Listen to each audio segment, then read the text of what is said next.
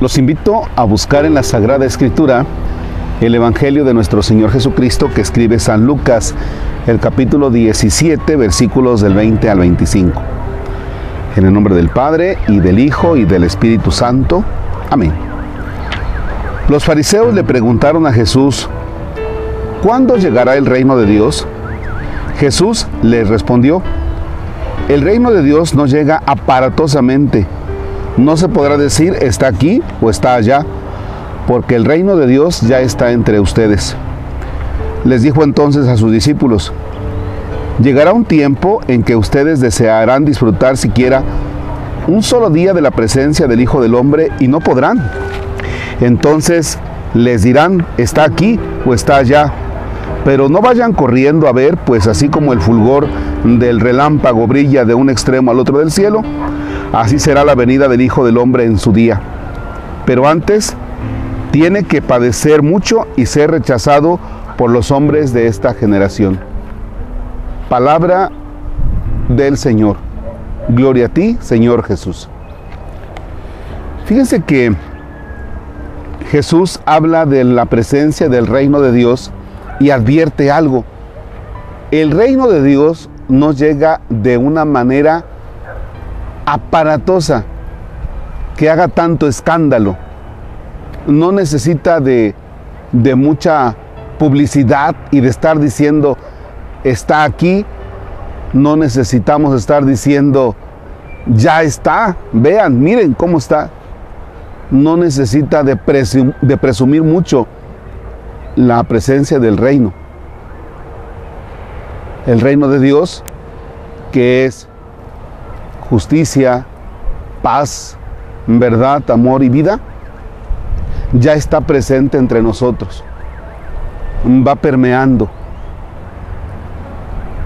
Vamos teniendo la experiencia de un mundo que se caracteriza por muchas injusticias, un mundo que se caracteriza por demasiadas faltas a la dignidad de la persona humana en lo que es la vida.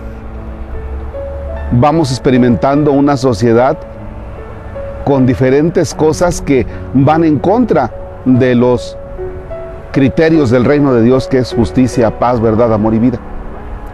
Sin embargo, ya está. Sin embargo, se va metiendo y tú eres parte de ese reino. En la medida que donde vives, tú vayas siendo testigo de la justicia, de la verdad, de la paz, del amor, de la vida, en ese momento tú vas ya dejando que el reino de Dios crezca. Dios no actúa de manera extravagante, aparatosa. Sin embargo, ya está ahí.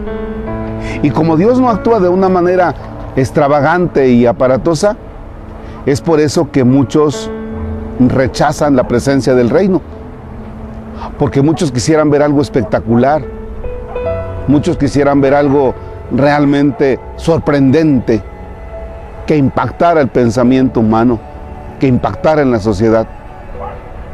Y no, Dios actúa de esa manera tan sencilla. Y Dios actúa a través de los sencillos como tú. Padre nuestro que estás en el cielo, santificado sea tu nombre venga a nosotros tu reino, hágase tu voluntad en la tierra como en el cielo. Danos hoy nuestro pan de cada día, perdona nuestras ofensas, como también nosotros perdonamos a los que nos ofenden. No nos dejes caer en tentación y líbranos del mal. Señor esté con ustedes. La bendición de Dios Todopoderoso, Padre, Hijo y Espíritu Santo, desciende y permanezca para siempre. Amén. El Señor es nuestro gozo, podemos estar en paz. Demos gracias a Dios. Excelente día.